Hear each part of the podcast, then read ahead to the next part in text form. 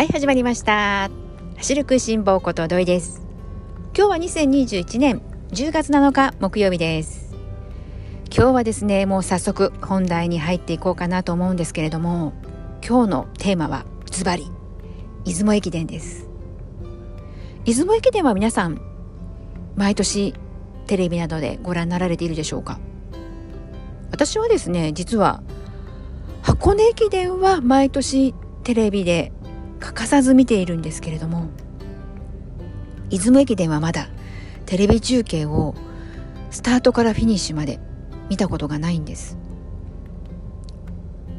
途中途中ねチラチラっとこう見ることはあってもどちらかというとこう全てこう通して興味を持ってみるというよりはどこの大学が1位だったかなというような形で、まあ、この大会の当日夜のねスポーツニュースなどで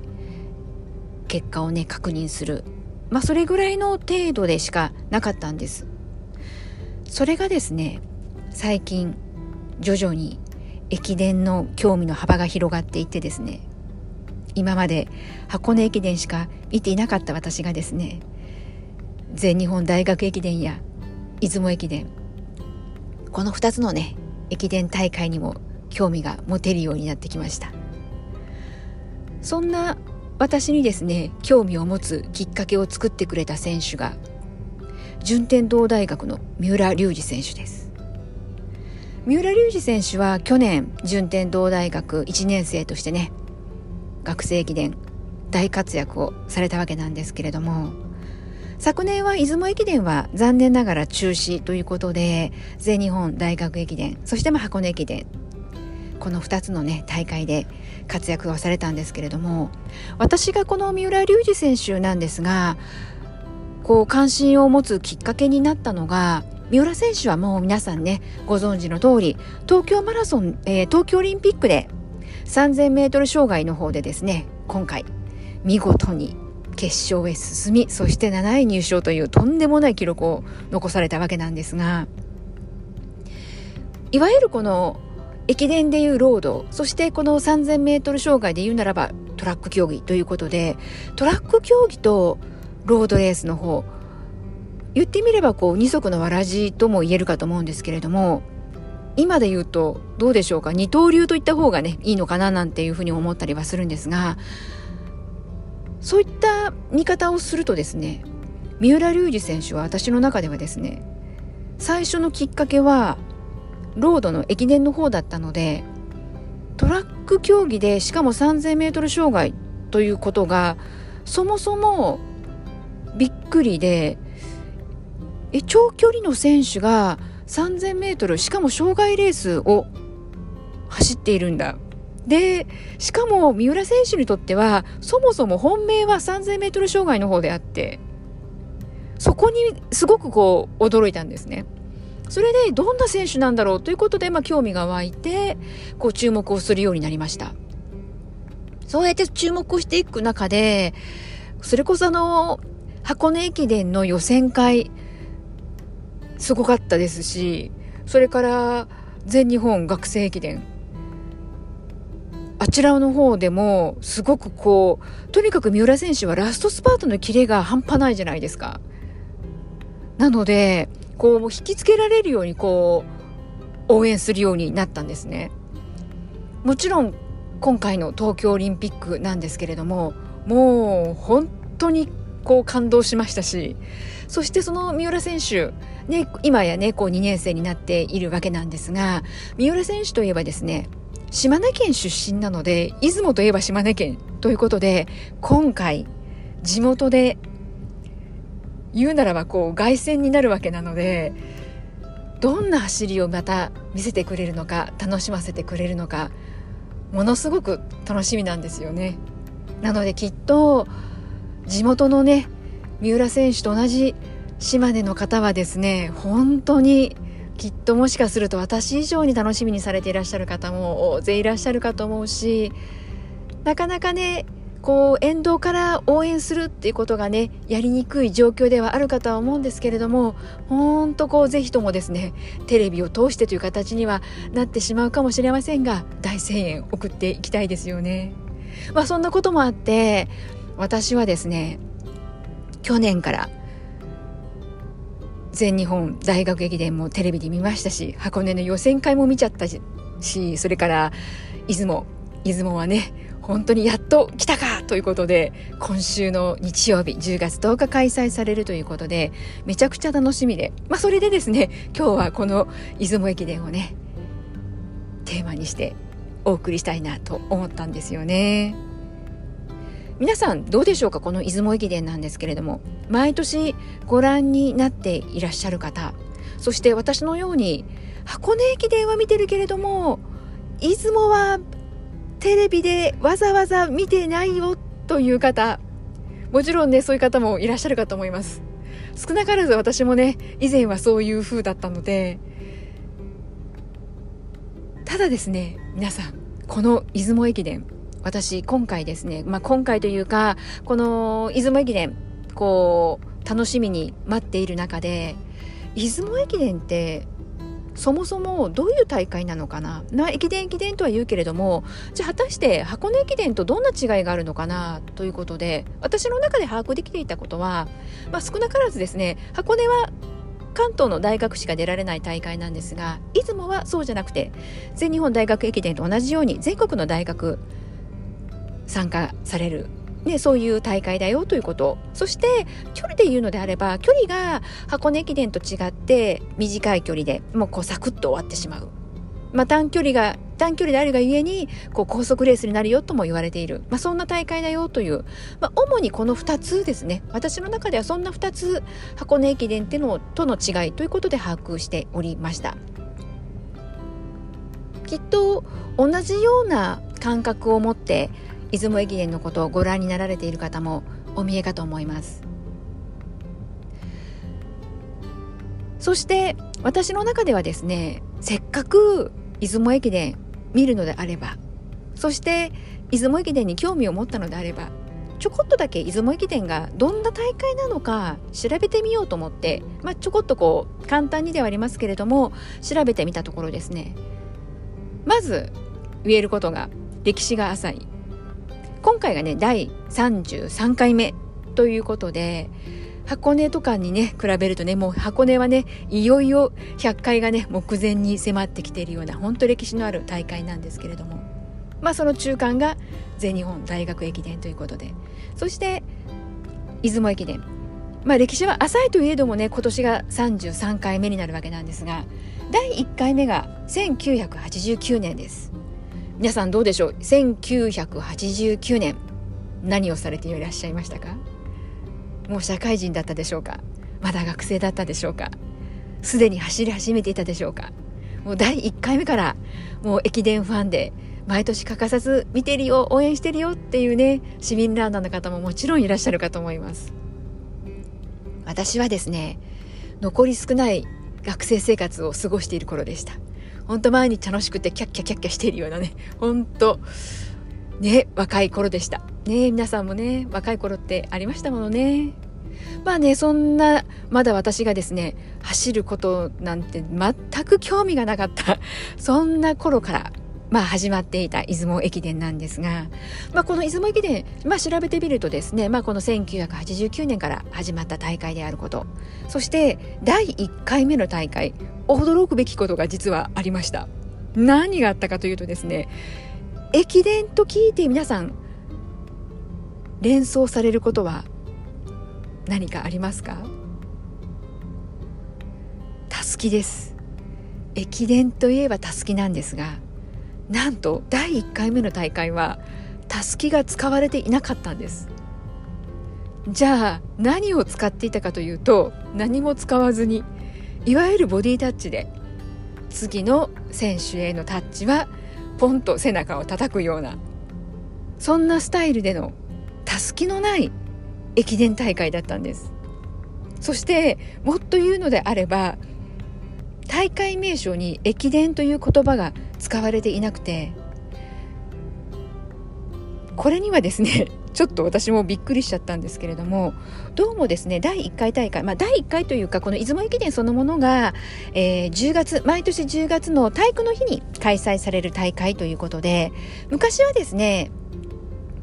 今のようなこのハッピーマンデーという風ではなかったので昔は10月10日が毎年体育の日で祝日というね、えー、祝日の日だったわけなんですけれどもなので毎年10月10日が出雲駅伝の開催日ということでやっていたんですが10月はなんとですね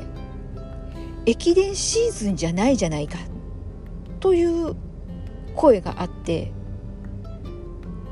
それで駅伝という名称が使われなかったそうなんです。のためにたすきがなんと用いられなかったという。なんだかですねこの理由を聞いてもなんだか釈然としないななんて私は個人的には思っているんですけれども。なのでまあうん、その理由は建前で実はね裏で大人の事情があったのかどうかちょっとねこう勘ぐってしまうところはあるんですがまあ、えー、一応こう10月はねまだ駅伝シーズンじゃないからという観点で駅伝という名称が使えなかったという事情だそうです。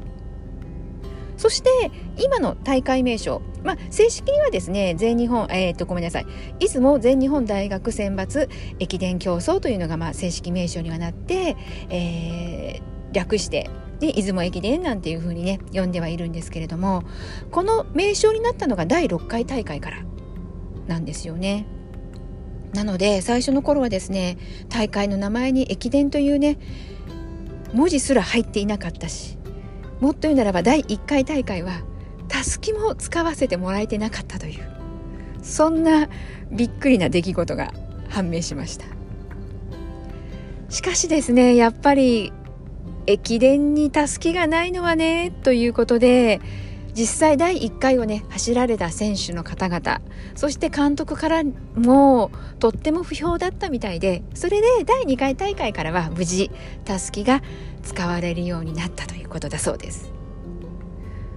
これにはねほんとこの出雲駅伝のことを調べた中で私このたすきがなかったっていうのが一番ちょっとこのびっくりしました。このたすきのないですね第1回の第1回目のね出雲駅伝の大会の模様なんですけれどもどこかに映像とか残ってないかなと思って見てみたら私が今のところ見つけられたのは YouTube の動画だったんですけれども YouTube 動画に上がってました。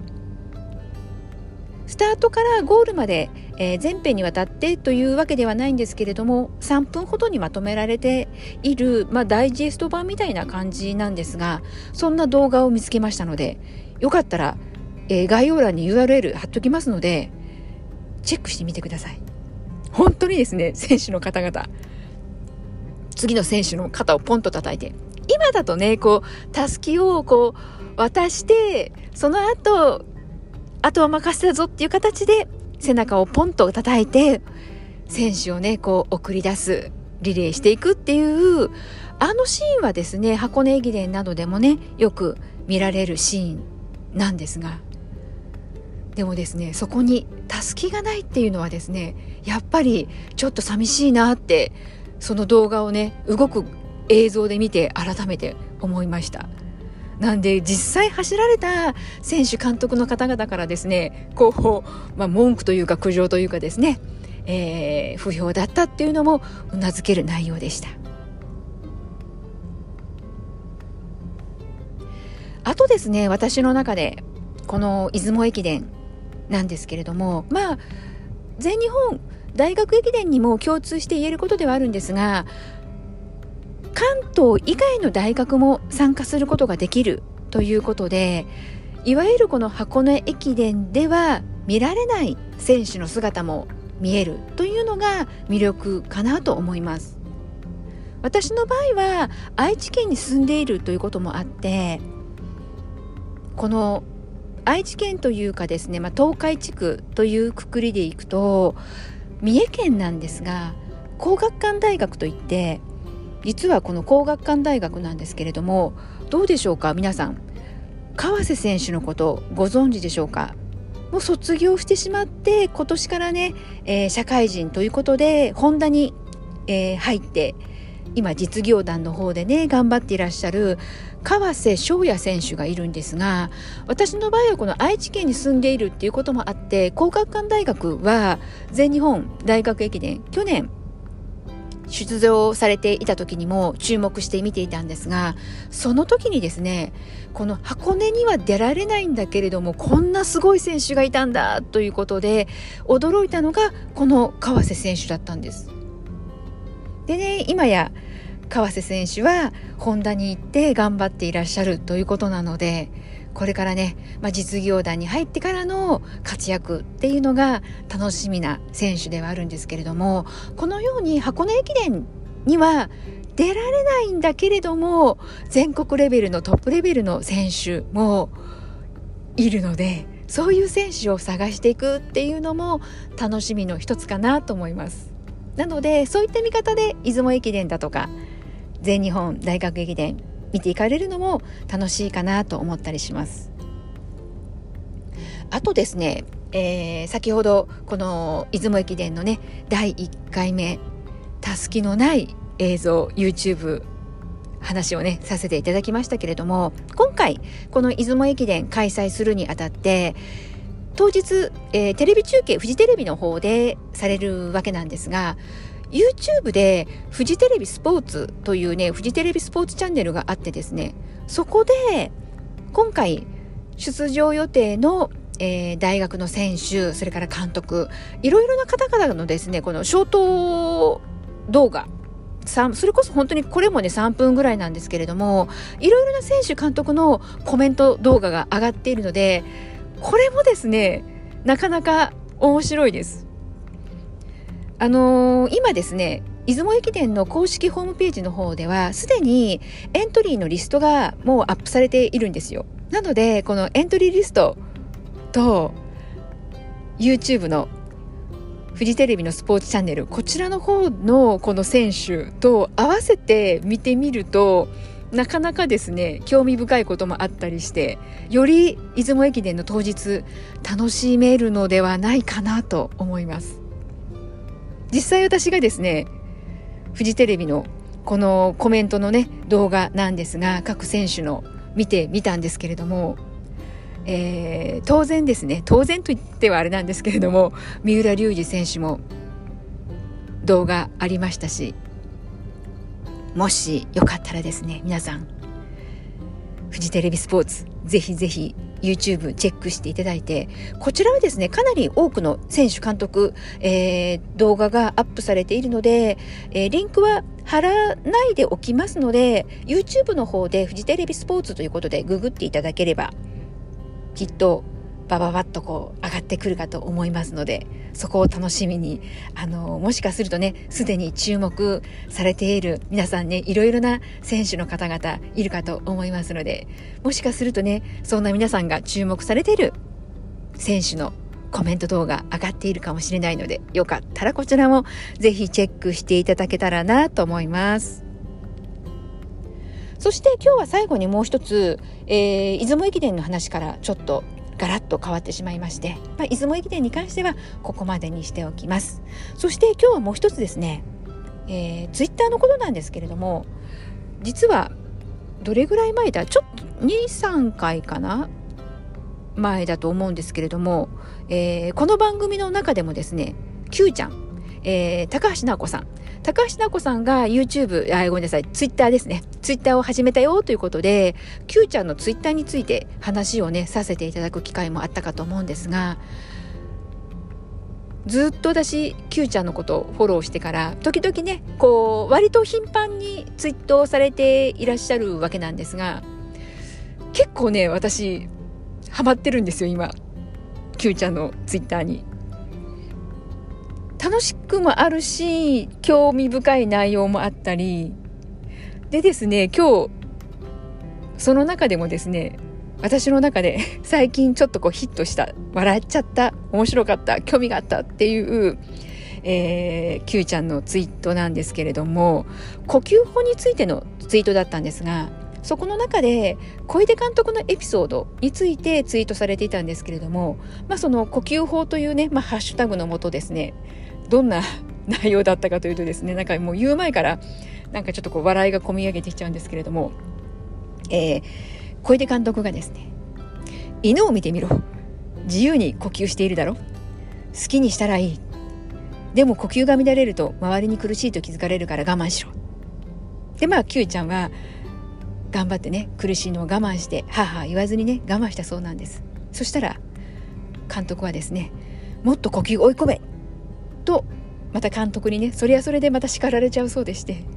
どちらにしても怒られるその繰り返し。そんなね小出監督の思い出話のツイートが上がってました。なんだかですね犬を見てみろ自由に呼吸していいだろう。好きにしたらいい。なんだかいかにも小出監督らしいなというエピソードで。もうこれにはですね思わず笑いがこみ上げてきてしまいました。まあでもね何を言いたいかというとですね結局のところ自由なんですよ。ねこのトップ選手に対したって自由。つまりはですね私たち市民ランナーはもっと自由であっていいんだよ。とねなんだかこうしみじみと思ってしまったわけなんです。なぜねこうしみじみと私がねこう感じたのかというと私今年の夏ですね夏ってこうなかなかねまあ私はもともと速く走れないんですけれどもこうスロースピードにこう磨きがかかるわけなんですよね。夏だから暑いから速く走れないし。なんでねどうせゆっくり走るのであればそれならば鼻呼吸をね意識して走ってみようよ。鼻呼吸を意識して走るぞ。ということをね、えー、心がけて取り組んでいました。それでそうこうしているうちにですね私はですねこの自由呼吸法自由でいいんだよっていうところから少し距離ができてしまったなということに気づきました。そして興味深かったのがですねこの呼吸法のことについていろいろなこの選手の方現役選手の方ね、選手からは退いているけれどもランニングのコーチをされていらっしゃる方、まあ、いろいろな、ね、立場の方がいらっしゃるかと思うんですがどんな方もですねやはり共通して言われるのが自由。そして自由ではあるけれどもこの吸うことよりも吐くことに意識する。この吐くことが大切だよ。ここはね本当にこう共通していることだなというふうに思っていました。